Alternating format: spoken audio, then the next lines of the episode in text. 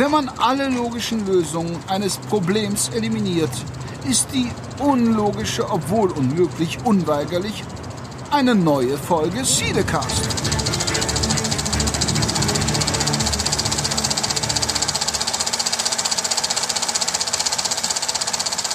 Heute mal anders. Sonst begrüße ich immer alle erstmal zu Cinecast Nummer XY, aber ja, es ist schon lange her, dass wir ähm, pod gepodcastet haben und ähm, das wollen wir natürlich mit guten Vorsätzen für 2023 gerne wieder ändern und mehr über Filme sprechen, mehr über die aktuellen Kinofilme, die auch 2023 kommen werden und vermutlich sogar mehr und besser als 22. Und natürlich mache ich das Ganze wie immer gerne und weiterhin auch mit dem lieben Peter, der die Zeit gefunden hat, auch in diesem Jahr mich und uns zu begleiten, um die wunderbare Welt des Films äh, gemeinsam zu analysieren. Hallo Peter. Ähm, hallo Jan und an dieser Stelle auch allen, die zuhören, ein frohes neues Jahr. Wir haben uns ja noch nicht gehört und äh, ich schließe mich diesem, diesem großen Neujahrsgedanken an und sage, ja, wir wollen euch wieder regelmäßig mehr erzählen über neue Produktionen, neue Kino-Highlights. Und ja, auch ich habe das Gefühl, 23 ist ein gutes Kinojahr oder wird ein gutes Kinojahr. Wie gut das letzte war, darüber werden wir nachher, glaube ich, noch mal ein paar Worte verlieren. Aber ich habe jetzt schon den Eindruck, in diesem Jahr warten einige, einige richtig dicke Dinge auf uns. Genau, genau. Die habe ich hier auch auf dem Schirm. Also, wenn ich da nur an Dune 2 denke, so ein bisschen nach, nach dem ersten Film, da freue ich mich besonders drauf. Aber auch noch mal vielleicht kurz. Nein, wir hatten, wir hatten nicht keine Lust mehr, sondern es war wirklich einfach aus unterschiedlichen privaten Gründen per persönlicher Art, terminlicher Art vor allem auch. Einfach die Zeit fehlte letztes Jahr. Und ja, das wollen wir dieses Jahr gerne wieder ändern, um diese Leidenschaft, die wir beide ja haben, in, in das Medium Film wieder mehr gerecht zu werden. Und äh, ja, 22, du, du hast es gerade schon angesprochen. Ich muss auch gestehen, und das haben wir, glaube ich, auch gerade im Vorgespräch schon ein bisschen so gemerkt, wir waren gar nicht so häufig im Kino. Also viele, viele Filme habe ich zum Teil auch erst im, im, äh, im Stream gesehen, weil die Zeit auch fehlte, um mal eben ins Kino zu fahren. Nichtsdestotrotz, ein paar Filme im letzten Jahr habe ich im, im Kino gesehen und ja, ich habe hier gerade mal die Top 10 vor mir liegen, da können wir vielleicht gleich einmal reinschauen. Das ist schon ganz spannend, dass da wirklich dieses Jahr nicht so viel oder letztes Jahr nicht so viel ist, wo man sagt, yo, das waren aber jetzt hier 15, 20 Highlights, sondern ja, ich würde fast sagen, man kann sie fast an einer Hand abzählen. Ja, du hast recht. Also auch rein quantitativ muss ich mir selber bescheinigen, war ich gar nicht so häufig aus beruflichen Gründen meistens ähm, in den Pressevorführungen. Einige Sachen habe ich gesehen, einige Sachen waren überflüssig zu sehen und für, für einige Sachen hat man wirklich sich zu Recht mal wieder ins Kino begeben und ähm, darüber sollten wir vielleicht mal ganz schnell referieren, was denn so in der mhm. Top Ten auftaucht. Genau, und du kennst mich ja, ich bin ja eigentlich auch jemand, der nicht äh, irgendein Comic oder irgendeine Comic-Adaption auslässt, aber selbst ich, ich habe Black Adam nicht gesehen. Ich habe ich hab, äh, Black Panther nicht gesehen. Ähm, die werde ich beide jetzt nachholen. Black Panther kommt Anfang Februar auf Disney Plus, dann werde ich das dann nachholen und dann wird es wahrscheinlich ähm, Doctor Strange werden, ähm, nicht Doctor Strange, äh, Ant-Man, der nächste Film, den ich dann als, also Comic-Verfilmung, die ich im Kino sehe. Und du hast es gerade schon angesprochen, die Top 10, ähm, wunderschön mit Caroline Herfurth auf Platz 10 habe ich nicht gesehen, würde ich aber wahrscheinlich, selbst wenn ich häufig ins Kino sehe, nicht zwingend gucken. Also es ist, glaube ich, nicht zwingend ein Film, wo ich unbedingt für ins Kino gehen wollen würde. Auch wenn er vielleicht Gutes möchte ich gar nicht ausschließen. Ähm, auf Platz neun ist The Batman von Matt Reeves. Über den haben wir sogar in der letzten Ausgabe gesprochen, weil wir da die frischen Eindrücke hatten aus diesem Film und äh, auch den habe den hab ich damals auch sogar in der Presseverführung gesehen und danach sogar nochmal äh, dann auch im Privaten mit meiner Frau. Also The Batman äh, ist definitiv einen der Filme, der es in diese Top Ten geschafft hat und auch zu Recht. Ich hätte ihn sogar ein bisschen höher eingeschätzt, aber ähm, ja, da, davor sind halt ein paar andere Filme. Also an The Batman kannst du dich vermutlich aber auch noch recht gut erinnern, Sehr gut. Oder? ist für mich eines der Highlights des letzten Jahres gewesen. Wie gesagt, immer unter der Berücksichtigung, ich habe auch nicht alles sehen können, nicht mal das, was ich sehen wollte.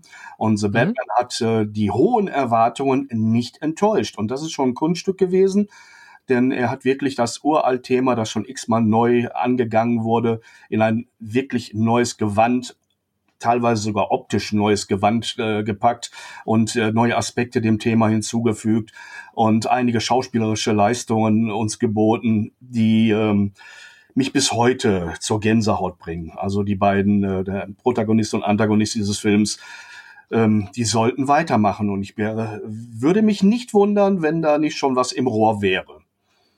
Ja, ist es ja. Das ist ja schon sogar offiziell bestätigt worden. Apropos enttäuscht, auf Platz 8 Thor, Love and Thunder. Ich hatte es gerade im Vorgespräch schon gesagt, das war mal wieder, das war, glaube ich, einer der letzten Presseverführungen, wo ich drin war, äh, in Düsseldorf, zusammen mit dem lieben Hennes, der ja auch schon häufiger bei uns zu Gast war. Das war auch schon fast das Highlight. Dadurch hatten wir eigentlich recht viel Spaß mit den Ziegen in, des, in diesem Film. Also alle, die den Film gesehen haben und sich an die Ziegen erinnert, weiß, wovon ich spreche. Ein klasse Christian Bale, ähm, der wirklich super gespielt gespielt hat. Aber irgendwie hat mich der Film trotzdem nicht vom Hocker gerissen. Also auch da habe ich irgendwie mehr erwartet. Ähm, an dem Punkt unterscheiden wir uns und ich glaube, mhm. du bist da eher meinungsmäßig dort, wo der Film insgesamt auch gelandet ist, äh, in der Liga der nicht so überzeugten. Und mhm. ähm, er hat auch keine, keine Kasse gemacht in dem Sinne, wie man es sich gewünscht hat. Mich hat er mehr überzeugt als den Durchschnittszuschauer, aber das mag auch ein bisschen meinem Alter und meiner Kindheit geschuldet sein, weil die meisten Referenzen wirklich in eine Zeit gehen, in der so junge Menschen wie du und Hennes ähm, bestenfalls Puzzeln aus dem Teddy gezupft haben oder ähm, wenn überhaupt, sagen wir es mal so. Und ähm, für mich waren die, die stilistischen und inhaltlichen Bezüge in die frühen 70er in der ich, in denen ich auch noch sehr jung war, aber sehr nachvollziehbar und ich habe sehr viel Spaß daran gehabt, diese Ironie und diese, diese Unernsthaftigkeit, ähm, die eigentlich normalerweise immer Gift an der Kasse sind oder in sehr vielen Fällen, weil Hardcore-Fans von, von von Action-Themen äh, selten, ob es Bond ist oder, oder Marvel-Comic, damit klarkommen, dass man sich selber mal nicht ernst nimmt. Das geht ja meistens so ein bisschen in die Hose oder wenn man irgendwie am Universum äh, Star Wars oder am Universum Star Trek oder irgendwie kratzt und da einfach mal so ein paar Löcher reinknibbelt, ähm, dann dreht die Fangemeinde ja immer kräftig am Rad und belohnt in Anführungsstrichen durch äh, Ausbleiben und schlechte Einspielergebnisse, dass man sich da mal was getraut hat. Ja, man merkt aber schon bei Marvel, dass da, die sind sicherlich mit beiden, also Thor und selbst der Black Panther, der nur auf der 12 gelandet ist, da mhm. werden die auch nicht wirklich mit happy sein mit den ganzen Ergebnissen. Ist vielleicht auch eine Übersättigung, aber ich fand jetzt auch irgendwie war so ein bisschen der Drive und so ein bisschen die, naja, bei Thor muss es nicht die Ernsthaftigkeit sein, aber die Stacks waren, waren irgendwie oder nicht hoch und beziehungsweise aber auch die Story war nicht gut erzählt. Da kommen wir gleich noch zu Doctor Strange. Da sehe ich es halt leider ein bisschen ähnlich. Da habe ich mir auch ein bisschen mehr von versprochen. Aber dazwischen auf Platz 7 ist ein Film, den ich eigentlich wäre das ein Selbstläufer. Ich habe mich selbst gewundert. Ich weiß nicht, da, da, da, da trifft es wieder genau zu. Ich hatte keine Zeit. Weil warum sonst wäre ich nicht in Jurassic World gegangen? Also ganz ehrlich, den habe ich sogar bei mir im Regal stehen.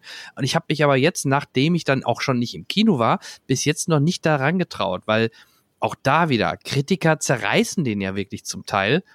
Ähm, da wäre jetzt auch da wieder der Punkt, wo ich dich gerne mal mit an Bord holen würde und dich fragen würde, hast du ihn gesehen? Und wenn ja, wie ist deine Meinung dazu? Ich habe ihn gesehen und ähm, ich beurteile jetzt mal, dass ich mich oder dass ich ihn nicht mehr so richtig auf der Festplatte habe, ähm, analysiere ich jetzt mal als äh, eben nicht einschneidendes Erlebnis. Der Film hat, hat äh, in, der, in dem Moment, in dem man ihn sieht, seine Highlights und seine, seine Erfüllung von, von äh, Vorgaben und äh, ist natürlich auch visuell wieder ein, ein, ein Meisterwerk, aber ragt jetzt erzählerisch aus diesem, aus diesem Stream of Conscience irgendwie überhaupt nicht heraus. Es ist so, als wenn man im Prinzip eine Fortsetzung oder der, das zu lange Ende des Vorgängerfilms ein bisschen weiter ausgewalzt hätte. Ähm, hm. Ich glaube, wenn ich für Kinokarten zahlen müsste, ich hätte es, wenn ich es getan hätte, die Hälfte mindestens zurückverlangt. Ähm, das ist ja schon schade bei dem Franchise äh, oder Ja, dem Namen. Jurassic World Schrägstrich Park und dann kommen sogar alle jetzt in Anführungsstrichen wieder dort irgendwie zusammen. Ja, schade, ne? Also ist schade, ich habe mir, ich hätte. Ich weiß Ja. nicht, überproduziert, über, überkonzeptioniert ist, äh, aber es, es fehlte irgendwie wirklich Blut in den Adern. Und Ja. äh, es, es machte einen sehr reißbretthaften Eindruck. Und äh, dazu muss man den Film nicht analysieren, dazu muss man sich nur selber beobachten.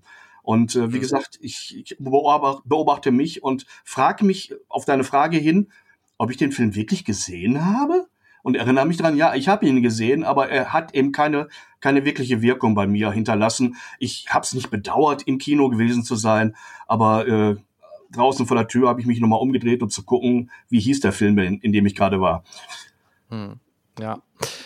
Dann sind wir schon auf, auf der 6 und wieder bei Marvel, nämlich den Doctor Strange in the Multiverse of Mad- Madness. Auch da muss ich sagen, der war nicht schlecht, der war auch, war echt unterhaltsam, aber auch da fehlt mir- mir so ein bisschen etwas. Nämlich man hätte dieses Multiverse, hätte man viel, viel mehr nutzen können als vor allem wenn der Film so heißt, Multiverse of Madness und man hat im Endeffekt, glaube ich, nur zwei oder drei verschiedene äh, Multiversen oder Universen gesehen, äh, fand ich den auch überraschend schwach. Äh, hinten raus ein paar coole kreative Ideen äh, mit dem Zombie, ohne jetzt zu spoilern, wirklich cool inszeniert, typisch Sam Raimi auch und auch vom Humor oder auch gerade die letzten Szenen. Ich sag nur drittes Auge, das ist schon so, das war schon so typisch Sam Raimi. Aber wie gesagt, ich liebe Benedict Cumberbatch und ich mag eigentlich auch die Doctor Strange äh, Sachen, aber ja, auch da war ich nicht hundertprozentig von überzeugt und habe mir da ein noch ein größeres, so eher wie No Way Home, nur ho ho äh, höher potenziert. Also so hätte ich mir das Ganze vorgestellt. So ähnlich wie No Way Home, nur noch viel, viel krasser, noch mehr Multiverse, noch mehr Madness und das war's dann irgendwie doch nicht. Ja, äh, den Termin konnte ich leider aus äh, terminlichen Gründen nicht wahrnehmen. Hatte mich auch Mhm. erst drauf gefreut, aber nachdem ich eben den einen oder anderen schon gehört hatte nach der Presseverführung, der in ein ähnliches Horn gestoßen hat wie du und sagte, ja, es ist leider nicht alles erfüllt worden, was man sich äh, gewünscht hat oder was man gerne gehabt hätte, auch ohne es konkret benennen zu können. Vielleicht auch in dem Schatten, dass eben No Way Home eine ziemlich hohe Latte dahingelegt hat, äh, sowohl Ja. äh, rein finanziell an der Kasse ein Riesending abgeliefert hat, aber auch ähm, den Zuschauern mächtig Spaß gemacht hat, ist man, ist man diesen, diesem äh, Standard einfach anscheinend wohl hinterhergelaufen. Ne? Ja, ja, absolut. Und wie gesagt, das ist so wieder ein typischer Film, wo man sagt, ja, ich möchte ihn eigentlich lieben, aber äh, da gibt's einfach, einfach ein paar Sachen, die einen zu stark stören, dass man ihn wirklich uneingeschränkt liebt. Ich wollte auch immer eigentlich eine Matrix-Fortsetzung lieben, aber auch das ging einfach nicht. Aber das ist noch eine ganz andere Nummer, also nicht vergleichbar mit Doctor Strange. Ach ja, lass uns von was. Schönem reden. Was ist denn noch in der, unserer Genau. Wir, wir reden von was schön. Ich glaube, das brauchen wir nur kurz abpacken. Ich habe ihn gesehen. Warum? Weil die Kinder das lieben. Aber ich, ich finde es auch recht charmant, weil es so ein bisschen deutsches Harry Potter ist. Die Schule der magischen Tiere 2. Nee, war nicht äh, auf meiner Liste dabei. Ich, Nicht schlimm. Ja, Kommen wir auch von der Kasse her nicht ganz so, aber ich glaube, das Franchise ist damit auch erstmal jetzt äh, Richtung Reboot ausgerichtet, weil der dritte war ja noch schlimmer und ich habe gedacht, es muss doch, kann doch nur besser werden, jetzt wo Jude Law und generell Dumbledore mehr im Vordergrund ist. Nein, fantastische Tierwesen, Dumbledores Geheimnisse war für mich eine boah, richtig schwache Enttäuschung. Ich, ich habe den zu Hause gesehen und ich bin dabei eingepennt. Also so schwach fand ich nur den. einmal.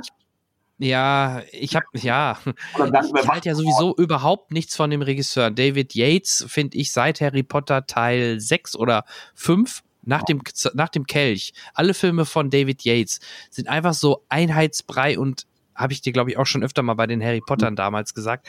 Das ist so, äh, man merkt halt, der hat keine eigene Handschrift, das ist irgendwie langsam und, und ohne Höhepunkte und einfach schlecht gemacht. Deswegen fand ich die ganzen Harry Potter Teile dann von ihm auch nicht mehr gut. Die haben nur davon gelebt, dass es halt Harry Potter ist und dass, dass eh alle das sehen wollen. Aber es ist halt schade gewesen, dass man alle Filme dann von diesem Regisseur machen lassen hat, der für mich mit Abstand der schwächste ist.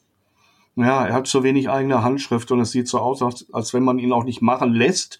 Wollen wir es Ja. nicht positiv für ihn Ja. sehen? Äh, so nach dem Motto, ähm, der Star ist, äh, ist, ist das Buch, ist die Vorlage, ist das Thema und ähm, dafür werden die Leute kommen, dafür werden die Leute zahlen. Tu mir einen Gefallen, lieber Regisseur, verärger niemanden. Und äh, deshalb das ist jetzt eine Mutmaßung von mir, traut er sich dann nicht wirklich äh, eigene Spezifitäten auszuformulieren. Äh, ich habe den Film ja auch gesehen und, und dachte, mein Gott, was wird hier an Potenzial verschenkt? Und dann Mhm. auch noch so dünn gewalzt, damit man auf diese Länge kommt, weil ähm, komprimiert ist die, ist die Story nun wirklich ähm, für anderthalb Stunden. Das, das wäre, Ähm. das wäre das Maximum gewesen. Aber Ja. wie lang war das Ding? Über zwei Stunden. Ich glaube, 140 Zu lang. Also Und im, im gefühlt auch reden wir schon viel zu lange über diesen Okay. Film, der es gar nicht verdient hat und Eddie Redmayne auch nur noch in eine Nebenrolle geworden ist, der eigentlich dieses Fantastic Beast Universum ja tragen sollte. Also wie gesagt, lass uns den Film abhaken, lass uns lieber aufs Treppchen gehen, weil auf Platz drei ähm, ist ein Film für mich, das war ein richtiges Highlight und hat überraschend viel Spaß gemacht. Ähm, wobei, dieses Jahr kommt der neue Mission Impossible und eigentlich weiß man mittlerweile bei Tom Cruise Filme, da steckt eine Menge, Menge Spaß und eigentlich immer ein guter Film hinter. Ähm, nichtsdestotrotz, im IMAX hat er wirklich super überzeugt, aber auch generell. Ich würde ihn entweder Top Gun Maverick nennen oder Star Wars Episode 4 Reboot. ja, du hast recht. Äh, Man hat sehr viel gelernt aus den Star Wars-Filmen, ne, was Inszenierung von, von Luftkämpfen angeht. Ähm, ich, ich sag dir mal kurz meinen Background. Ähm, Mhm. Als der erste Top Gun in die Kinos kam ähm, und der ganze Hype aufschäumte mit allem, was dazugehörte, die Leute standen irgendwie plötzlich ähm, äh, vor, vor ähm, ähm, Musterungsbüros und wollten unbedingt äh, zur Armee am besten als Flieger oder träumten davon, so cool zu sein wie er, trugen diese Sachen, fuhren genauso helmlos Motorrad und ach, was weiß ich, alles war toll am ersten Top Gun und es war das Mega-Ding de- des entsprechenden Jahres. Und ich fand das abstoßend übertrieben für eine so dünnblütige Handlung. Nichtsdestotrotz ein Wahnsinnserfolg. Man kann ihn wirklich mit Fug und Recht einen Meilenstein des 80er-Kinos nennen. Jetzt geht man her, nimmt den Originaldarsteller äh, in der Blüte seiner Actionjahre, da was er ja nun wirklich alle anderthalb Jahre als, als, ähm, als Geheimagent in Mission Impossible weist, und äh, geht sozusagen den zeitlichen Sprung in die Gegenwart und will die Sache weiter, weiter erzählen. Und ich sitze dann da und frage mich, mein Gott, warum wird, warum wird da aus einem, aus einem dünnen Süppchen jetzt noch was weiter gemacht? Das einzige, was die Leute doch wirklich an diesen Film jetzt noch bindet, ist dieser nostalgische Faktor. 80er Jahre, viele von euch sind ja da groß geworden mit diesem Film oder was dann auch dann danach noch kam, Stählerne Adler und so weiter. Es war ein ganzes Genre, das da mal kurz aufgeblüht hat. Und ähm, wie kann man daraus ein Konzept entwickeln, das jetzt noch wirkt? Hm. Und als ich dann drin saß, habe ich eine Gänsehaut bekommen, nur alleine, weil ich gesehen habe, wie schlau das gemacht wurde. Wie clever man die 80er belebt hat, ohne sie als nostalgischen Zuckerguss darüber zu sülzen. Das Ding hat gegenwärtige Präsenz, schließt nahtlos an die Geschichte an mit dem entsprechenden zeitlichen Abstand. Ähm, die Story ist genauso wie alle anderen hellen Geschichten weiter ein dünnes, grob gewirktes Jäckchen, aber es, es zieht nicht dadurch. Äh, alles wird durch die Action sowas von auf Tempo gehalten. Ähm, es ist, also das Konzept, die Entwicklung dieses Films, es sollte eine neue Oscar-Kategorie dafür geben, wie man aus den höchsten Erwartungen, die so etwas hat und natürlich auch dann ähm, ein, ein Budget fordert, um diese Erwartungen zu erfüllen, dass das Risiko und die Erwartung natürlich nochmal in die Höhe schraubt, weil das Geld in die Hand zu nehmen und selbst mit einem Tom Cruise in der Hand ist Risikokapital. Und dass sie es geschafft haben mit Qualität, was das Storywriting angeht, was den Cut angeht, was das Verwerten von Vorlage angeht, vielleicht ist das die neue Kategorie, die wir noch gründen müssen, äh, ähm, ich bin begeistert gewesen. Und nicht, weil ich äh, von der Story komplett weggetragen wurde oder weil die schauspielerischen Leistungen sich so unendlich äh, äh, gesteigert haben, aber das Ding als, als Unterhaltungspaket, ich würde sagen, nicht nur im letzten Jahr einen Standard setzt, den man eigentlich eher von einem Mission Impossible Film kennt. Äh, Spannung, Erzähltempo, ähm, äh, gute, gute äh, Kameraarbeit. Also man merkt wirklich diesen Standard, den Cruise in seinen Filmen ja hat, wenig CGI, sondern wirklich Real Action, Real Stunts. Das alles da reinzubringen, ähm, also seine eigene Kompetenz, die er über diese letzten Jahrzehnte auch erworben hat, ähm, es ist der blanke Wahn. Also ich, ich ziehe meinen Hut und sage, ähm, alle Erwartungen lang übertroffen. Und ähm, ich habe es dann mir auch gerne nochmal zu Hause äh, angesehen, weil es ja mittlerweile auch äh, in allen anderen ähm, medialen Formen auch in Rund veröffentlicht wurde.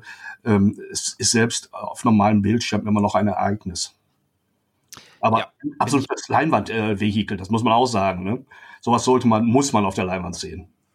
Und IMDb-mäßig hier sogar der bestbewerteste Film im letzten Jahr mit 8,3. Also selbst ähm, The Batman war bei 7,8 und Platz 1, auf den wir gleich noch kommen, hat auch nur 7,9. Also ne, mit Abstand, Abstand das höchste. Und ich würde auch da sagen, machen wir direkt den Sprung von Jerry Bruckheimer zu dem Platz 2, der nämlich bei IMDb nur 6,6 hat, was wirklich schwach ist. Und ja. das erklärt auch äh, meine Meinung zu dem Film so ein bisschen, warum ich den auch überraschend schwach fand, weil ich hatte mir eigentlich gerade bei neuen Minions-Teilen äh, ein Gag-Feuerwerk äh, par excellence eigentlich gewünscht und auch vorgestellt. Und ja gut, meine Jungs, die hatten da auch ihren Spaß dran, aber die anderen Teile waren alle deutlich besser und Minions auf der Suche nach dem Miniboss puh, da war echt wenig zu lachen drin. Und das erklärt auch so ein bisschen die 6,6. Und der gute Platz wird natürlich dadurch erklärt, dass du ein extrem breites äh, Ziel oder eine sehr breite Zielgruppe hast mit, mit Kindern und Erwachsenen. Hm. Ja, nur wenn man mit so einem Film dann die Erwartung enttäuscht, könnte sein, dass der nächste Teil dann eben nicht mehr diese Magnetwirkung hat. Äh, ja, wenn vorausgesetzt es kommt, äh, es kommt äh, oder es wird fortgesetzt, das, das äh, weiß ich jetzt gar nicht. Solange Minions nicht sterben, wird das weitergehen. Ja, ich, also genau, bin ich auch bei dir. Minions komplett glaube ich auch nicht. Und aber Illumination hat sich ja jetzt auch für nächstes Jahr ein zweites Standbein aufgebaut, falls du den Trailer zum Super Mario Film gesehen hast. Das wird ein Fest. Also das sieht optisch so gut aus und ich glaube, dadurch, dass sie sich auf diese komplette Grafik und auf diesen Stil wie in den Spielen setzen, mit sehr, sehr vielen Anspielungen, Easter Eggs und, und, und, wird uns da ein ganz, ganz toller Film bevorstehen von Illumination.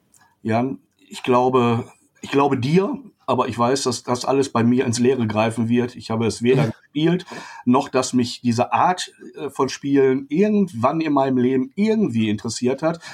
Ähm, das ist keine Abwertung. Ich gönne allen ihren Spaß, den sie damit hatten, haben und auch haben werden.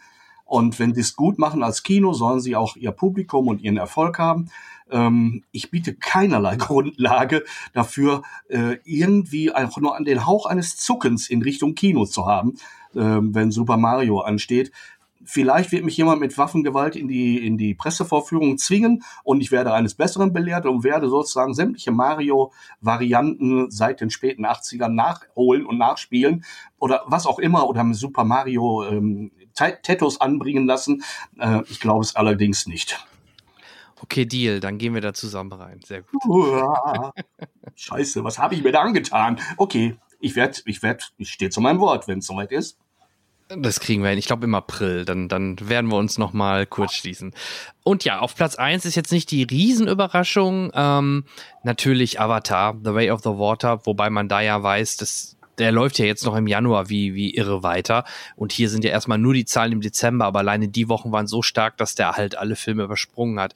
Man darf natürlich auch nicht vergessen, ähm, gut, hier in der meiner, das ist eine deutsche Statistik, da geht es natürlich auch um die Besucherzahlen, aber auch die sind deutlich höher als Platz zwei.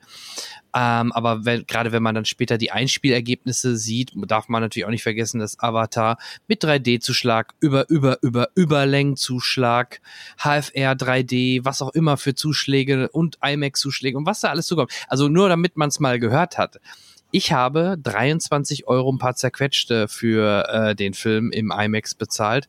Das ist schon eine stolze Summe, oder? Ja, alles ist teurer geworden, aber für das Geld. ja. Und äh, jetzt kommt's heraus, äh, in D-Mark sind das?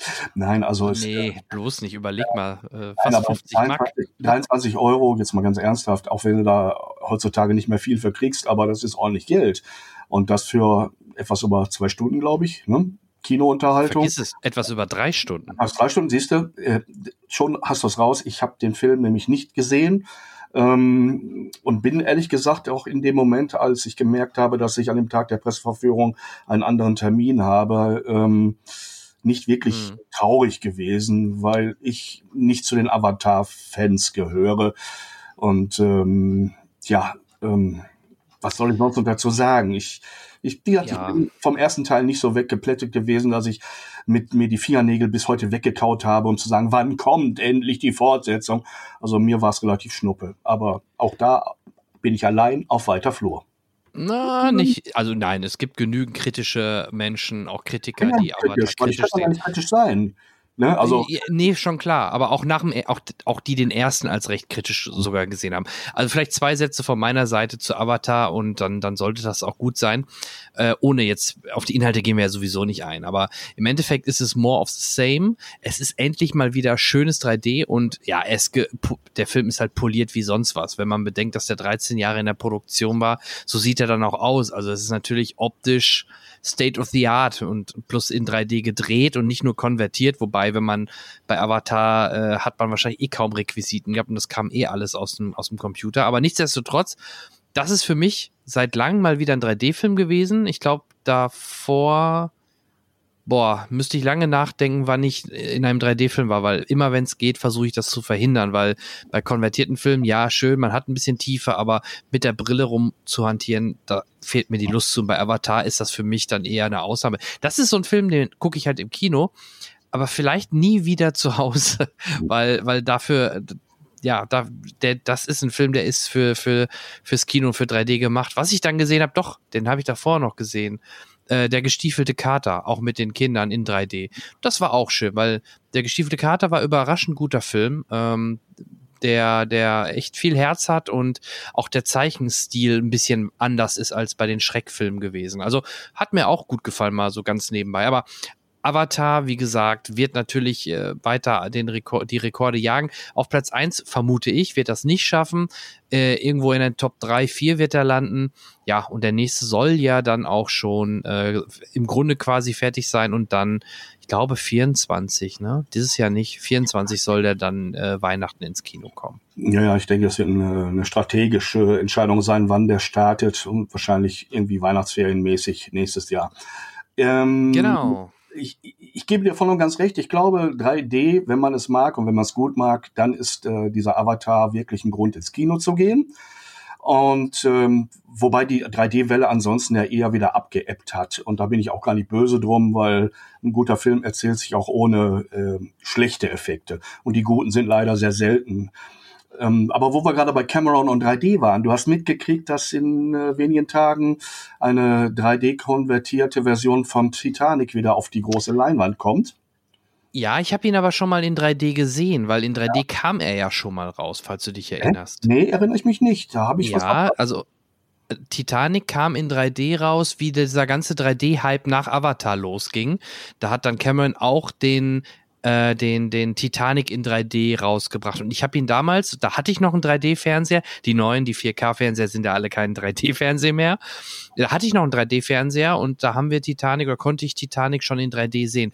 Was jetzt neu ist zu diesem Jubiläum, ist, dass er in 4K 3D ist. Als Also 4K wir haben ihn 3D nochmal hochgerechnet. Mhm. Ja. Okay, Cameron, äh, ich erinnere mich, T2 habe ich als 3D-Version, die hat, den hat er auch nochmal rausgegeben, den habe ich mir auf Genau, der Leinwand genau. angesehen und war leidlich beeindruckt, weil ich den wirklich für einen der besseren Filme in der Serie halte. Und Mhm. äh, es war nochmal ein kleiner Zugewinn. Aber ähm, ich denke, eine große Welle im Kino hat er auch nicht ausgelöst. Bei Titanic könnte ich mir vorstellen, dass ich das gerne, vor allem wegen des Untergangs, in 3D nochmal mehr anschauen würde. Auf der Leinwand, dem Fernseher, hm, ich weiß nicht. Ja. da bin ich bei dir. Ich glaube, der kommt so Richtung Richtung Valentinstag. Ich bin auch am überlegen, vielleicht, ähm, das wäre auch nochmal so ein Valentinstag-Film, nochmal ruhig Titanic sehen und von mir aus auch nochmal in 3D, weil ich kann mich noch an das 3D erinnern und genau wie du sagst, ich war auch positiv überrascht. Also das 3D von Titanic sah richtig, richtig gut aus. Ähm, aber da merkst du halt wieder die, den, den Meister im Bereich 3D, dass er selbst, wenn er seine eigenen Filme dann konvertiert, dass das schon äh, richtig gut aussehen kann. Ne? Natürlich nie so wie 3D gedreht, aber das war schon, das war schon gut. Ja.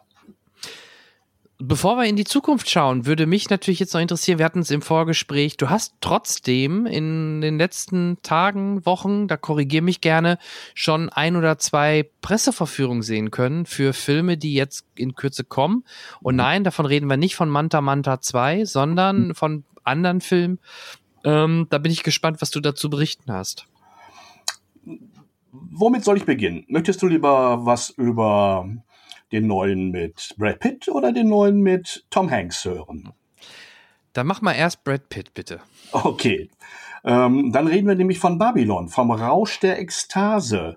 Ähm, wobei Brad Pitt übrigens in diesem Film ähm, zwar eine hohe Präsenz hat, aber nicht die eigentliche Hauptfigur spielt. Einen gewissen jungen Mann namens Manny Torres, der Name deutet es an, er ist Mexikaner und äh, wir befinden uns gerade zeitlich äh, im Beginn des letzten Jahrhunderts, Anfang der 20er Jahre, als in äh, Kalifornien ähm, in der Nähe einer Stadt, die man nachher oder damals schon Los Angeles nannte, eine Industrie entstand, die dem, über die wir hier schon die ganze Zeit reden, nämlich die Filmindustrie. Und sie lockte ganz viele, wie soll man sagen, hm, hm es war so eine Goldgräberstimmung. Es kamen ganz viele Leute dahin und machten und machten auch ihr Glück und wurden zu Stars. Und äh, die Stummfilmzeit spülte ganz viel ähm, äh, Geld, Ruhm und Aufmerksamkeit in, in, äh, nach Kalifornien und von da aus über die Leinwände wieder zurück ins Land. Es sind Stars entstanden. Einen von ihnen, so eine Art Rudolfo Valentino, so ein, so ein, so ein schöner Stummfilmstar, der nur durch schöne Blicke Frauen in die Ohnmacht treiben konnte äh, gespielt von Brad Pitt, ähm, lebt ein exzessives Leben. Der Film beginnt überhaupt äh, mit einem überlangen, ich nenne es mal Vorspann. Der Filmtitel wird sage und schreibe eine gute halbe Stunde, nachdem der Film begonnen hat, eingeblendet. Bis dahin sehen okay. wir eine, eine Orgie auf einem schlossähnlichen Anwesen, in dem alles, was die Roaring Twenties zu bieten hatten, wilde Musik, Striptease, äh, äh, Drogenmissbrauch, äh, äh, Champagnerströme. Also ich muss ganz ehrlich sagen, in den ersten Minuten, weil das nahm kein Ende, dachte ich, die wollen mich hier ver... Darf man das hier sagen? Ich sag's einfach, verarschen. Ähm, es es kam so vor, als wenn nach dem Motto, ähm, so Leute, wir schmeißen euch jetzt all diese spektakulären, wild inszenierten und immer explizit im Bild sehbaren Dinge, auch wenn im Hintergrund irgendwelche Leute korpulierten oder so etwas, ähm, dahin und ihr habt gefällig toll zu finden, weil wir haben uns was getraut und, und nochmal fünf Minuten und nochmal fünf Minuten. Ich dachte, äh, hat der Film überhaupt keine Handlung? Und dann geht's so langsam und seicht los, nämlich mit den Figuren, die wir so in dieser Phase kennenlernen, nämlich diesen Manny Torres, der da hinkommt als, als äh, jemand, der aus Mexiko in Kalifornien sein Glück machen will, eine junge Frau von Margot Robbie gespielt, Wahnsinn, die einfach aus überbordendem Naturell heraus sich zum Star berufen fühlt und sich in diese Branche rein drängelt, möchte man sagen, einen, einen Menschen, der zu diesem Zeitpunkt, als dieser Film startet, schon ein großer Star ist. Und dann rutschen wir mit ihnen durch die nächsten Jahre der Hollywood-Geschichte in Richtung Ende des Stummfilms. Es deutet sich irgendwann an, dass, ähm, dass diese Innovation Tonfilm äh, auf den Markt kommt und sich dann wahrscheinlich auch irgendwann durchsetzen wird. Das wird Einfluss auf die Leute haben, die mit diesem Business zu tun haben.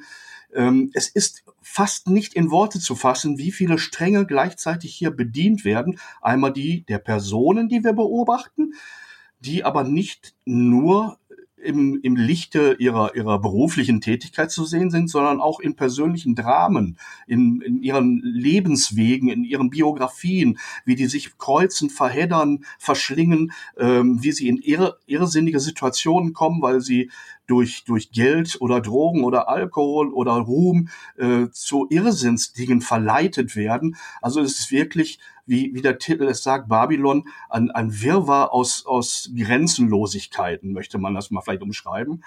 Ähm, ich würde und hätte Tage drüber nachdenken müssen, wenn ich das in, in einen 15-minütigen Text zusammenfassen wollte, was ich also hier gar nicht probieren will. Es, es passiert wahnsinnig viel gleichzeitig und es hängt auch alles miteinander zusammen und ich will den, den, den Punkten, auf die das zuläuft, nicht zu sehr vorweggreifen. Ich, ich will nur vielleicht reflektieren, dass aus diesem anfänglichen Gefühl, Leute, fangt doch mal bitte mit einer Handlung an.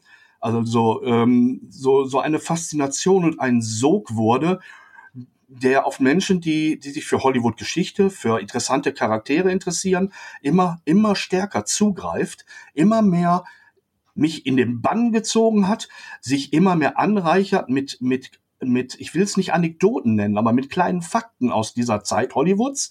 Ähm, es sind manchmal Offensichtlichkeiten, manchmal Kleinigkeiten und, und diese Lebenswege ähm, wie so ein kleines Kaleidoskop der, der typischsten äh, Lebenswege von, von Stars, ne, wo sie eventuell landen oder auch nicht, oder was aus ihnen werden kann, oder woran sie scheitern oder wachsen können.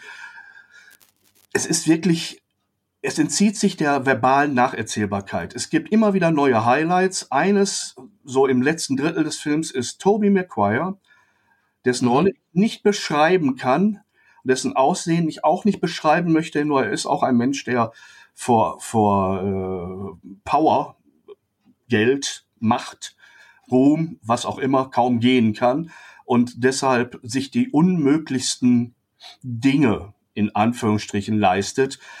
Also dessen Performance äh, zusammengeschnitten vielleicht zehn Minuten Screentime von ihm, aber das ist beängstigend, was der Junge da liefert. Warum ich eigentlich immer noch Junge? Ja, weil er so jung aussieht, aber er ist ja inzwischen doch äh, ein sehr, sehr reifer Schauspieler auch. Aber ähm, es ist Wahnsinn. Und zum Schluss verschieben sich Stilmittel.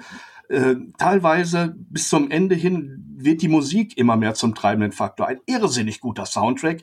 Nicht keine Bombast-Orchesternummern, sondern äh, sehr, sehr rhythmische Dinge. Ähm, natürlich sind auch bei, vor allem bei diesen, bei diesen äh, ich nenne es jetzt mal äh, Festen, Orgien oder was auch immer, wie man es nennen will, diesen großen Partys, die die Filmleute geben, sind da Jazzbands, sind da Swingbands, sind da, sind da Leute, die Gesangsperformances bietet. Aber das alles ist eingebettet in einen, in einen instrumentalen Soundtrack, der zum Schluss einen wie eine Viehherde über diese Leinwand treibt als Zuschauer. Man kann sich diesem Druck nicht mehr entziehen. Und es endet nachher wirklich in einem Tornado einer Montage aus Bildern, die staccato-mäßig nochmal ganz viel zusammenfassen aus dem, was wir alles während dieser Zeit bis zu diesem Punkt geahnt haben. Ähm, dieser Film ist körperlich spürbar irgendwann.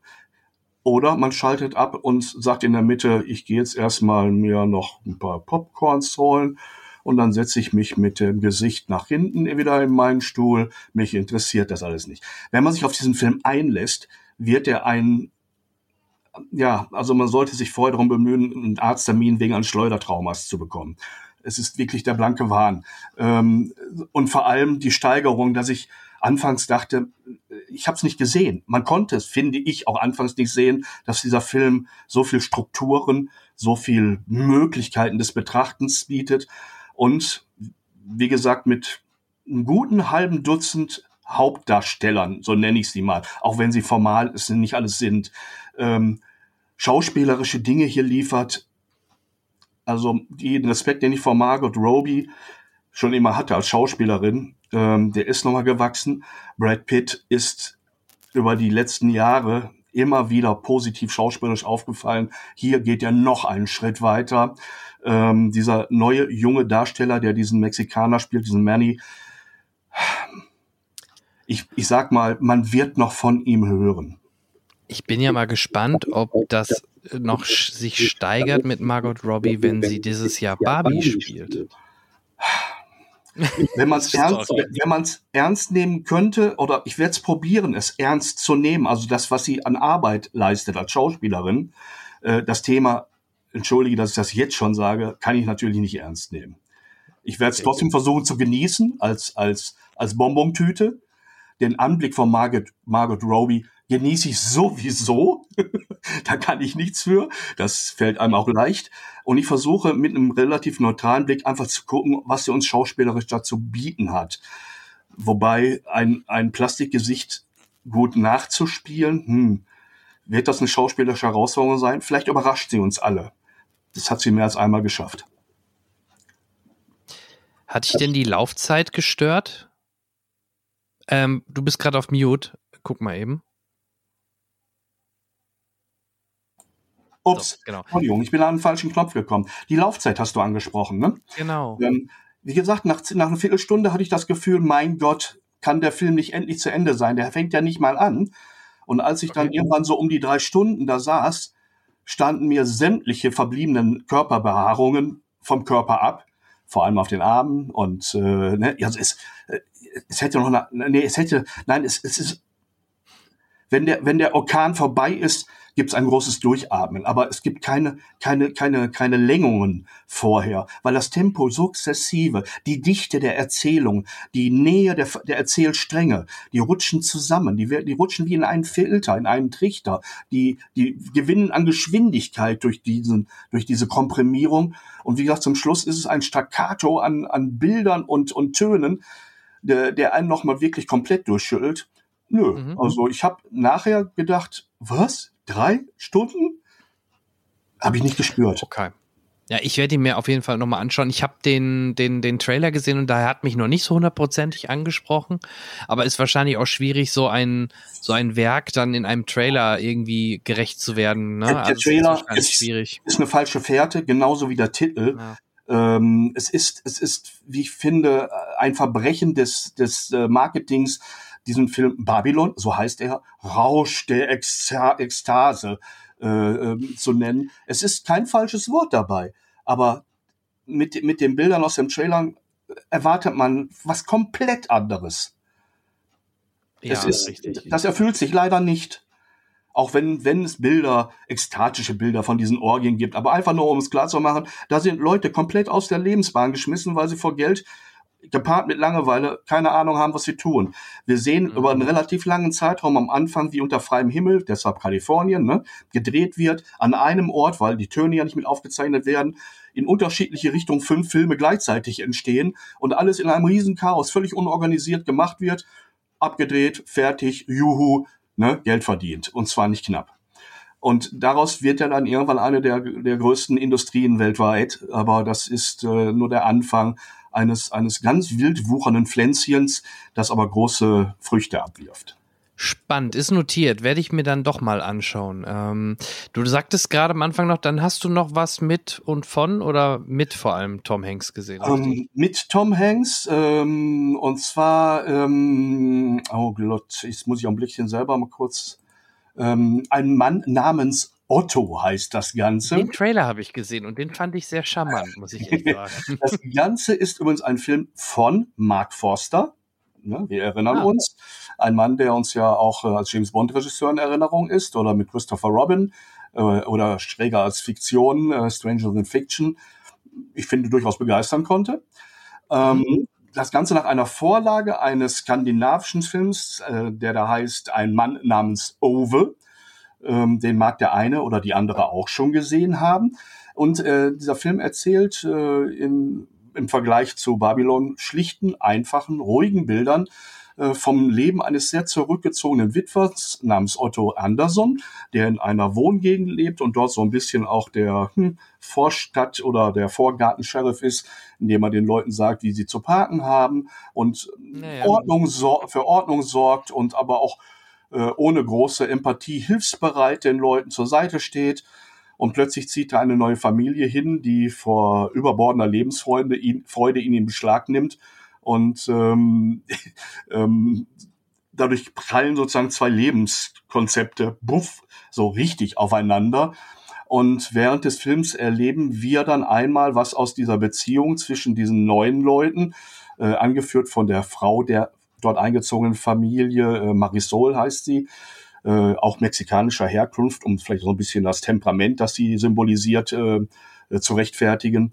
Ähm, und diesen Otto, der wirklich, äh, ja, wie soll man sagen, er ist nicht empathielos, aber, aber sagen wir mal, Begeisterung kann man eben wirklich nicht irgendwie ansehen, ähm, wie die beiden aufeinanderprallen. Wir erfahren, wie gesagt, die Geschichte, wie die beiden sich zueinander entwickeln und wir haben gleichzeitig einen Rückblick in die Geschichte, warum Otto Otto ist. Und zwar so, wie Otto ist. Das hat nämlich auch seinen Grund. Und das Ganze wird dann so ein bisschen, ja, man kann sagen, auch ein bisschen touchy, rührselig. Es macht durchaus Spaß. Es ist auch ein Film, den man als Herzkranker ähm, sich angucken kann.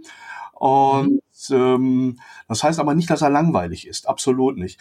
Äh, Tom Hanks hat hier die Möglichkeit, äh, mal wieder so eine Facette eines Charakters auszuspielen, die man ihm zwar durchaus immer zugetraut hat, weil er mag ja gerne Charakterrollen spielen.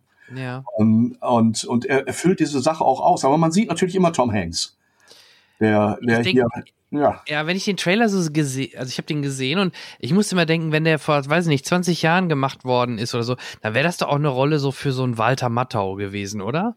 Also so, mhm, ich ja. weiß noch damals bei Dennis, so der, der, der Nachbar, der, wie du gerade sagst, griesgrämig und also das, ähm, das hat schon so, äh, ist schon krass auch, dass Tom Hanks mittlerweile in solche Rollen schlüpft, weil ja, ich kenne ihn immer noch als als äh, als Soldat in James Ryan oder oder mhm. oder oder, aber er ist halt leider, was heißt leider? Er wird genau wie wir halt älter, ne? Ja, aber der hat doch die letzten Rollen, die er gespielt hat, waren auch einmal dieser äh, US-Entertainer. Äh, auf welchem Streamingdienst lief das nochmal? Ich komme auf den Namen jetzt leider nicht mehr, den er porträtiert hat.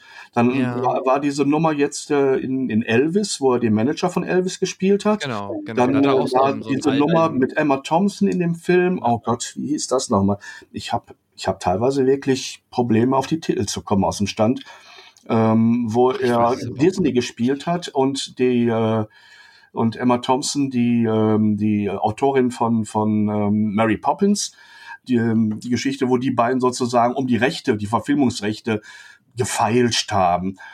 Ich komme nicht drauf. Wir reichen es vielleicht ähm, nach, wenn ihr nicht Ja, ja, war das nicht, das war diese Disney-Geschichte, ne? Ja, ja. Walt Disney und, gespielt hat. Eben. Und ähm, wie gesagt, in den letzten Jahren schaut er wirklich, dass er, dass er Character bekommt. Hm? Saving Mr. Banks hieß er. Danke. Meine Erlösung. Es hätte mich, es hätte ja. mich fast zerrissen. Saving Mr. Banks. Danke. Und, ähm, und auch hier eine Rolle, die nicht viel Spektakuläres zu bieten hat, aber, aber gutes Schauspiel erfordert. Ähm, denn es ist ein feiner Humor da drin. Ähm, mich hat der Film übrigens in seiner Struktur nicht nur an die Vorlage ähm, ähm, ein Mann namens Over erinnert, sondern auch an ähm, Jack Nicholson in Besser geht's nicht. Das, diese Konstellation Stimmt. ist durchaus Stimmt. vergleichbar, weil auch da, wobei Nicholson einen Misanthropen spielt, also ein Mensch, der andere Menschen generell nicht mag, zumindest beginnt es ja so, das ist Otto nicht. Otto ist jemand, dem sind andere Menschen vielleicht egal. Und ähm, er möchte seine Ruhe haben. Und er will im mhm. Grunde genommen eigentlich nur, dass die Dinge geordnet sind. Und wenn dann plötzlich so eine Brausefamilie mit einer Brausefrau und, äh, und vielen lustigen Situationen, die sich daraus ergeben, erstmal in sein Leben knallt, bringt es sein Leben natürlich auch aus durcheinander. Und irgendwie müssen sie auf irgendeine Art und Weise sich an, aufeinander zubewegen und ähm, einen Ausgleich finden. Und das sind dann diese schönen, witzigen Momente. Und zum Ende hin, wenn wir sein Schicksal komplett erfahren haben, dann wird es auch ein bisschen schwermütig und, und sentimental, aber das, das deutet sich schon ab einer gewissen Weile an und ähm, man, man darf sich diesen, diesem Blues dann auch ein bisschen hingeben. Aber auch wieder ein sehr positives Feedback von dir. Also für alle, die dort diesen Film gerne sehen möchten, ab Anfang Februar in euren Lichtspielhäusern. Genau. Wunderbar, ja. sehr cool. Ich bin, ich bin gespannt. Übrigens, wusstest du schon oder weißt du schon, wie, äh, wie alt Saving Mr. Banks ist? Was verschätzt du? Ich, ich glaube, die Zeit vergeht schnell. Der, der, der ist bestimmt schon drei bis vier Jahre jetzt. Acht. Ach, mein, mein. Nein, Januar 14 kam. Ich war auch gerade überrascht, wie ich das gesehen habe, weil das klang bei dir auch gerade so. Ja, da hat er doch erst vor kurzem den Walt Disney da gespielt. Das ist acht Jahre her. Wahnsinn, oder? Liebe Freunde, das passiert mir andauernd. Das ja. ist das Schicksal von Menschen, die alt werden. Sie denken, ja. alles war irgendwie vorgestern ja, ne, die Befreiung von ja. Rom und so weiter. Ach, ist doch. Ja, Spaß gut. Ja, nein, ich war selbst überrascht, deswegen wollte ich das mal eben reinwerfen, dass das schon acht Jahre her ist. Mach mich fertig, ich hab's verdient. Gut. Ach, nö. Nein. Gut. Ja. Ähm, wunderbar. Ich war, wie gesagt, nicht in Presseverführungen zuletzt. Ich habe zuletzt natürlich, wie viele andere auch, 1899 gesehen auf Netflix, die Serie der Darkmachern um muss da nur kurz meinen Unmut kundtun, dass diese Serie nicht fortgesetzt worden ist, was leider aktuell ja wirklich ein Trend ist bei Netflix. Und bei der Serie ist es doppelt äh, ungewöhnlich, weil es ein Prestigeobjekt im Endeffekt auch von Netflix war, als äh, dass die, die, dass sie die Regisseure halten konnten, die Dark äh, gemacht haben und äh, sehr hoch, äh, sehr großen Erfolg damit gefeiert haben. Und 1899 war eigentlich auch auf drei Staffeln ausgelegt und ähm, ist schon bitter, dass ausgerechnet jetzt diese Serie von Netflix einfach mal so gecancelt worden ist. Ich kann nur hoffen, dass es vielleicht, äh, dass die, dass die beiden ähm, Macher sich da vielleicht doch jemanden suchen, der, der es vielleicht doch noch zu Ende führt. Ähm, ja, sehr schade, weil auch das war sehr originell mit, naja, diesmal nicht so Zeitreise, aber ich möchte auch nicht zu viel verraten. Es war aber auch schon wieder sehr Mindfuck-mäßig. Hm. Na gut. Nichtsdestotrotz, ähm, wie ich schon vorhin einmal andeutete, dieses Jahr wird es definitiv besser, auf jeden Fall im Kino. Und ähm, ich würde einfach vorschlagen, ich schaue hier gerade in meine Liste. Ich würde dir mal meine Favoriten oder von diesen, ich sag mal, das sind natürlich eher die, die großen Filme. Bei den kleineren, da werden sicherlich auch viele Überraschungen kommen. Aber ähm, ich freue mich vielleicht mit am meisten, warte, ich scroll mal ein bisschen runter ähm, auf Oppenheimer von Chris, Christopher mhm. Nolan. Der Trailer war jetzt, allein der Trailer war so intensiv und natürlich der Aktualität geschuldet ist das äh, Thema Atombombe sicherlich auch sehr, sehr spannend. Ich glaube, dass ähm, äh, wird der Film merken. Ich kann mir schon sehr gut vorstellen, dass der sehr gut funktionieren und laufen wird. Das ist so meine Vermutung. Deswegen Oppenheimer im Juli wird für mich so ein, ein eins der ich sag mal, nicht Franchise-Highlights, jetzt mal abgesehen von Marvel und Co. Und ja, keine Fortsetzung. Hm, wer weiß, vielleicht Oppen, äh, Oppenheimers Multiverse, Teil 2, ja, nein, was beiseite. Ja, vielleicht, ja, wer weiß, nein. Aber also, ich lechze auch nach Filmen, die jetzt mal nicht offensichtlich Franchise-Produkte sind ja. oder, oder so angelegt sind nach dem Motto, wir lassen hier immer das Deckelchen offen dafür, wenn es ein Erfolg wird, dann machen wir weiter.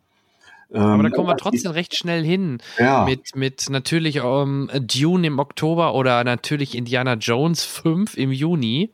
Der Trailer sah ja. nicht schlecht aus, oder? Ja, das haben wir aber damals beim Kristallschädel natürlich auch gedacht. Ja, aber ja, ich freue mich trotzdem einfach, Harrison Ford in dieser ikonischen Rolle ein letztes Mal auf der Leinwand zu erleben. Ähm, ja, ich freue mich trotzdem drauf. Das, auch wenn er nicht von Spielberg ist, das muss nicht negativ sein. Der ist ja, glaube ich, von dem Machern, der auch ähm, Logan gemacht hat. Ich komme gerade auf seinen mhm. Namen nicht.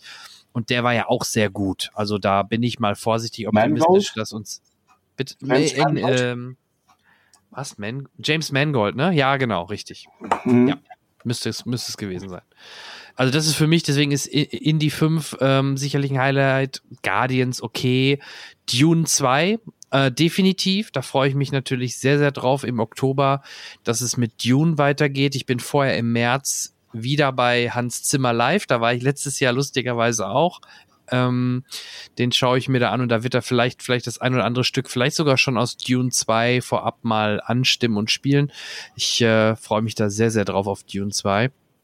Ähm, dann habe ich noch, jetzt scroll ich mal ein bisschen hoch, und als Highlight not notiert. Mission Impossible 7, hatten wir vorhin ja auch schon mal kurz erwähnt, wird ja, ja. ist auch so back-to-back -back gedreht. Ne? Im Endeffekt kommt dieses Jahr einer, nächstes Jahr einer und die hängen so zusammen, also Part 1, Part 2 mäßig. Ähm, aber Mission Impossible kann uns eigentlich mit Tom Cruise nicht enttäuschen. Es wird wieder nee. Stunts geben, selbstgemachte Action, wo er selber von irgendwelchen äh, Dingen springt. Also da bin ich sehr, sehr optimistisch und ich freue mich schon sehr, auch im Juli wird dieser Start. Es gibt ja schon ein paar Featurettes äh, zu den Dreharbeiten und äh, natürlich äh, als, als Köder im Netz ausgelegt, ähm, äh, wo man sieht, welche neuen Herausforderungen er als äh, Stuntman sozusagen eingeht. Und, ja. ähm, und wenn er einfach dieser Serie treu bleibt, im Sinne von jeder Teil wird noch eine Nummer geiler, spannender, schneller, ähm, und dabei mangelt es den, den Geschichten wirklich nicht an, äh, an guter Substanz. Also ich muss sagen, es ist ein adäquates Parallelprodukt zu den Bond-Filmen geworden über die Jahre, auf das ich mich mit, mit der gleichen Intention freue, wie ich mich auf einen neuen Bond freue. Wenn es dann irgendwann mal auch da weitergeht. Aber da, da ist noch gar nichts zu hören gewesen, oder? Nee, Nee, ne? Also ich glaube. Da, noch nicht mal ein Cast. Also es gibt immer wieder Gerüchte. Es soll ja eventuell der ähm, Taylor Johnson hier, der auch zum Beispiel, also bekannt geworden ist er, finde ich, immer noch durch Kick-Ass. Ähm, aber auch zuletzt hat er ja diesen Quicksilver in den Marvel-Filmen oder in den einem Marvel-Film, also dem Bruder von Wanda hat er ja gespielt, der dann recht schnell gestorben ist. Also der wird ein bisschen gehandelt als recht junger oder in Anführungsstrichen noch etwas jüngerer Bond. Könnte ich mir halt auch vorstellen, aber wirklich nicht spruchreif. Es ist alles nur Gerüchte. Ne? Es gehört aber auch zum Spiel dazu, seitdem es Bond gibt immer erstmal so ein bisschen alles köcheln lassen und Gerüchte streuen und äh, ja, aber warten wir es ab. Irgendwann wird es weitergehen. Versprochen. Genau. Ant-Man hatte ich schon erwähnt, John Wick 4 mhm. kommt nächstes Jahr, also da werden auch uns ein paar schicke Actionfilme bevorstehen, also Fast and Furious 10, keine Ahnung, ob der nächstes Jahr wirklich kommt, steht oh, hier in meiner Liste. Den braucht aber kein Mensch gefühlt, aber gut. der letzte hat mich, hat mich wirklich, glaube ich, Jahre meines Lebens gekostet. Mhm. Ähm, aber der, der letzte Trailer zu ähm, Ant-Man and the Wasp, ähm, der deutet ja wirklich darauf hin, dass man in die erste Reihe der Marvel ähm, Adventures vorrücken will, was, ja, was ja. Effekte und, und Spannungsbogen angeht. Ne? Der erste Teil war ja, war ja dann mehr so, so der Comic Relief in der Serie. Ähm, und, und so, ich glaube, wenn man dem Trailer trauen kann, wird das jetzt eine vollwertige Hochproduktion mit allem, was, was die Studios hergeben. Das Genau, einige nennen es ja schon im Grunde auf Avengers-Niveau, also dass das wie ein Avengers-Film schon angelegt ist. Und ich liebe Paul Rudd und deswegen freue ich mich auch für ihn, dass das, äh, dass das so, so, dass er da so wirklich so, so eine, so eine große Rolle mit Ant-Man bekommen hat. Und ich glaube, in wahrsten des Wortes, dass das jetzt auch richtig gut wird. Ähm, Gerade mit diesem Kane, der ja auch dann in den Avengers-Filmen mit Kane Dynasty ähm, ja weiterhin noch eine Rolle spielen wird. Also dieser Bösewicht wird ja hier zum ersten oder zum zweiten Mal im genau genommen etabliert, der ja auch in Creed 3 eine Rolle spielt, nämlich, wie heißt der Schauspieler? Guck mal, jetzt kommt wieder mein Namensgedächtnis. Ähm, warte mal. Jonathan Majors, genau, der spielt ja auch den Boxer vor, bei, bei Creed 3 und der spielt den Kang. Und der hatte ja schon eine kurze Kang, in Anführungsstrichen, Auftritt in der Serie Loki. Von daher führen sie das jetzt weiter und der wird ja als großer Antagonist, als quasi der neue Thanos aufgebaut für die nächsten Filme. Deswegen wird dieser Film vermutlich schon eine gewisse, ein, oder ein gewisser, ein gewisser eine gewisse Richtung vorgeben und richtungsweisend sein. Deswegen freue ich mich wie ich schon vorhin sagte, sehr auf diesen Film auf Ant-Man and the Wasp, äh, Quantumania. Genau. Hast du, hast du irgendwie noch irgendwas auf dem Schirm, wo du sagst, yo, das ist, ist ein Highlight jetzt in den nächsten Monaten oder im nächsten Jahr, wo du die, wo du schon drauf hinfieberst? Nee, eigentlich hast du alles genannt, wo ich denke, da hätte ich Spaß dran. Das, ja, Ariel habe ich jetzt nicht erwähnt. Ja, da, ich bin aus dem Kostüm rausgewachsen. Vielleicht, vielleicht lasse ich es nochmal ändern. Nein, Spaß beiseite. Ähm, da mag das ein oder andere noch bei sein, aber ich möchte auch mir, ich sag mal, die Überraschungen ähm, durch ähm, nicht zu hochgesteigerte Erwartungen ähm, verderben, weil das Problem ist ja wirklich, wenn man, wenn man beim Titel schon weiß, so wie beim neuen Indiana Jones, was man alles erwartet und es lodert in einem, dann ist es leicht, dass das nicht erfüllt wird. Und deshalb bei allem, wo es irgendwie möglich ist, versucht die Erwartungen, bis es dann soweit ist, flach zu halten, auch nicht so viele Reviews vorab zu lesen, ähm, ja. sondern mich unmittelbar dem Ereignis auszusetzen. Ähm, wir hatten auch mal schauen. Ja. Und auch mal schauen, was natürlich James Gunn jetzt mit dem DC-Universum anstellt, der ja jetzt der gro ja. große Boss vom DC-Universum ist.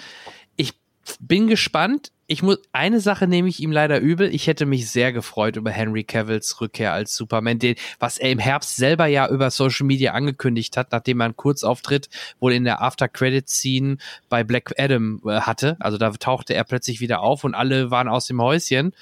Nur um zwei Monate später dann nach Übernahme von, von quasi der, der, der Macht von, von James Gunn dann wiederum sagen zu müssen, ja, sorry, äh, ich komme doch nicht zurück das war schon PR-mäßig schon sehr ein großes Desaster. Und das ist so leider typisch DC, aber ich hoffe, dass jetzt James Gunn da Tabula Rasa macht und dass das gut wird. Hoffe ich einfach mal. Nichtsdestotrotz, ich hätte mich sehr gefreut über Henry Cavill. Ja, aber hm, mal schauen, was stattdessen kommt. Lass dich überraschen. Das werden wir natürlich in den nächsten Monaten verfolgen. Jetzt, wo wir wieder quasi on air sind und euch regelmäßig mit unseren Ergüssen äh, befreudet, ähm, was wir von den Filmen gehalten haben, die wir gesehen haben. Ich denke mal, im Februar werden wir es irgendwie so einrichten, dass wir es nach Ant-Man machen. Da vielleicht schaffen wir es ja zusammen in die PV. Und äh, dann könnte man auch über den Film natürlich im Februar sprechen und plus natürlich, was im Februar sonst noch so startet, das schauen wir mal. Ähm, kurze Frage. Warst du auch einer mhm. von den 90 Millionen, die Ryan Johnsons Sequel zu A Knife, äh, Knives Out, äh, nämlich äh, den oder das oder die äh, Glass Onion gesehen haben? Ja, gut, dass du es äh, schön, dass du das noch erwähnst. Ich hätte es fast vergessen, aber ja, natürlich. Ich habe ihn, er lief ja, glaube ich, ein, zwei Tage oder ein Wochenende auch in Kinos, damit er halt mhm. für die Oscars theoretisch relevant wird. Äh, ich habe ihn dann aber an Weihnachten auf Netflix gesehen und ich hatte wieder meinen Riesenspaß. Also nach Teil 1 war auch Teil 2 wieder super. Ich mochte den Humor, ich mochte die Rolle von Hugh Grant, die kleine Gastrolle, die war sehr, sehr lustig. Ähm, ich fand aber auch äh, Edward Norton genial. Also ähm, ganz toller Film, wieder viel mit zum, mit, zum Miträtseln. Ähm, mhm. Ich finde, Ryan Johnson macht da einen super Job und viel, viel besser, leider, als die Fortsetzung Mord im Orient Express, äh, äh, Tod auf dem Nil. Ja. Ich glaube, über den hatten wir auch Anfang letzten Jahres mhm. mal gesprochen. Der war okay, aber da merkte man doch deutlich mehr die Schwächen. Und da war Mord im Orient Express äh, besser und äh, jetzt zum Beispiel im Verhältnis zu Glass Onion Schrägstrich auch Nice Out ist das für mich die deutlich spannendere und besser inszenierte Variante von diesem klassischen Who, Who Done It Film. Ne? Mhm. Ja, es ist interessant, dass man wirklich äh, so, ein, so ein Classic-Feeling hinkriegt und das äh, aus einem sehr, aus einer sehr aktuellen und sehr direkten Produktion. Es ist ja im Prinzip äh, klassische Agatha Christie-Konstellation, ein Whodunit-Produkt, äh, kombiniert mit, mit äh, Cluedo-Elementen. Es ist witzig, wie dieser ja. Film das Thema Cluedo ja integriert und ein bisschen diese ganzen immer wieder erwähnten, oh, da ist ja, das ist ja wie und, und sie machen daraus mhm. einen, einen schönen kleinen Gag. Und, ähm, und man merkt, dass Daniel Craig eine Irrsinnsfreude hat, diesen Charakter zu spielen, ähm, der so nichts von einem James Bond hat, ne? sondern wirklich nee, äh, so mal gar nicht, sondern wirklich so was verschrobenes, so ein bisschen was britisches, so ein bisschen was was in diese Art von von Krimi-Erzählungen reinpasst und dann doch wieder nicht. Ähm, ich stimme dazu, dass ähm, äh, Edward Norton brillant ist, obwohl ähm, hätte man mir die Rolle so vorgelesen und ich gesagt, spielt Edward Norton, ja, weil die ist, die ist ja, das ist das, was man von ihm erwartet, wahrscheinlich auch für ihn geschrieben wurde, würde ich fast sagen. Also ich würde ja. mich nicht wundern, wenn man es wirklich mit, mit einem Bild von ihm auf dem Schreibtisch direkt so angelegt hätte. Und ja.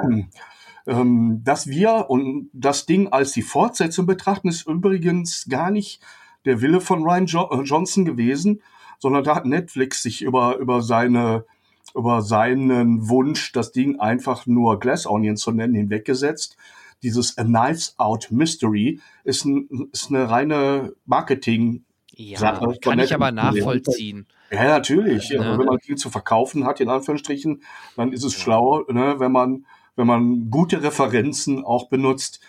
Und angeblich soll ja der nächste Teil auch schon wieder in Arbeit sein. Und da ja. pocht mein kleines Herzchen, ähm, das sich ja für solche Sachen wirklich sehr erwärmen kann.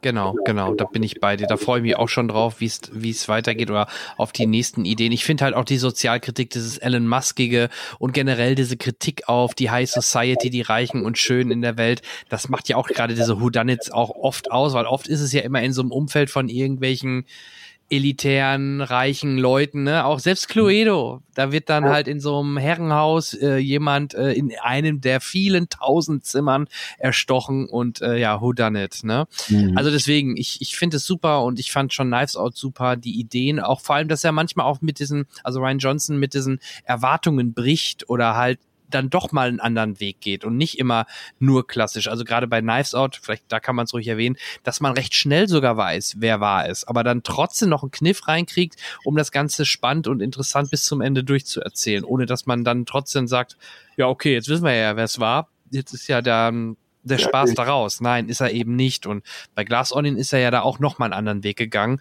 Und ähm, ja, es hat echt Spaß gemacht, äh, die Filme zu sehen. Und ja, ich freue mich auf jeden Fall auf das nächste von Ryan Johnson. Mit Sicherheit. Und wenn man sich überlegt hat, wie viel Ärger er sich in der Star Wars-Gemeinde eingefangen hat. ne? Ja.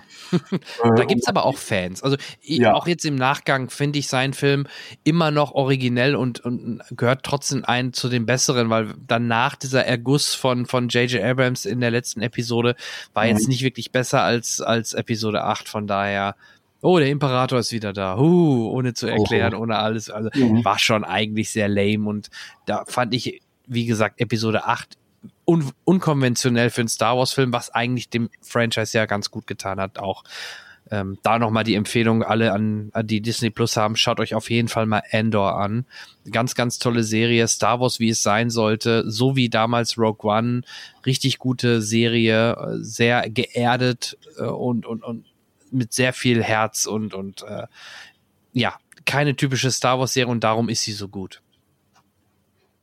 Wunderbar. Ja. Haben wir noch was Wunderbar. auf der Pfanne? Hm? Ja, wunderbar, Peter. Es hat mir eine riesen Freude bereitet, endlich wieder mit dir quatschen zu können über das, was wir beide lieben, nämlich Filme und zum Teil auch Serien. Und das werden wir so weiterführen, wie ich vorhin schon sagte. Wir werden dann wieder im Februar sprechen, in alter Frische. Und ähm, ja, das letzte Wort hast gerne du. Danke. Äh, mein letztes Wort ist einfach nur, ich wünsche euch allen viel Spaß. Ich habe mich riesig gefreut, mit dir mal wieder ähm, reden zu können über das, was uns beide verbindet, über Generationen und viele Kilometer hinweg. Unsere Liebe zum gefilmten Bild. Und auch das ähm, oder diese Liebe wird dich dann auch in Babylon treiben. Und dann bin ich gespannt, wenn du den gesehen hast, ob du mir widersprichst und sagst, mein Gott, Peter, was hast du für einen Mumpitz erzählt? Oder ich glaube, ich sehe das ähnlich wie du oder vielleicht ganz anders. Ähm, auf jeden Fall vielen Dank, dass ich dabei sein durfte. Ich freue mich darauf, dass wir wieder demnächst über das, was dann bis dahin gekommen ist, weiterreden. Und für hier und jetzt verabschiede ich mich und wünsche allen viele gute Filme und eine gute Zeit. Tschüss. Und Gesundheit. Bis dann. Tschüssi.